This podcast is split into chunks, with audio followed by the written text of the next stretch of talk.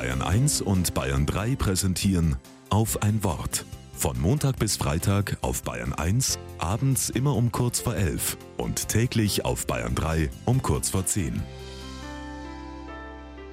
Mit Hannelore Maurer.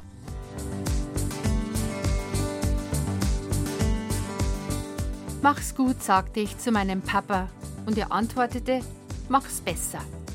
Nichts Außergewöhnliches, denn mit diesen Worten haben wir uns immer voneinander verabschiedet.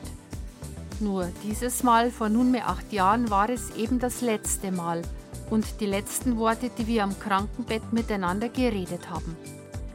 Manche Abschiede im Leben bahnen sich über längere Zeit an, andere kommen ganz plötzlich. Heute ist mir mein Vater oft näher als zu Lebzeiten, denn ich trage viele seiner Erzählungen, weisen Ratschläge und Erfahrungen in mir. Nach seinem Tod habe ich diese erst alle für mich sortieren müssen.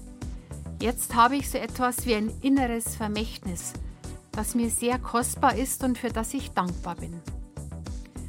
Manchmal denke ich mir, dass es den Freunden von Jesus nach dem Abschied nicht anders ergangen ist.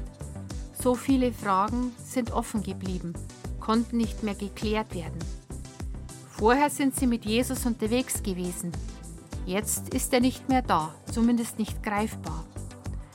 Aber wenn auch nicht sichtbar für ihre Augen, so tragen die Freunde und Freundinnen von Jesus seine Botschaft und eine Zusage als inneres Vermächtnis im Herzen.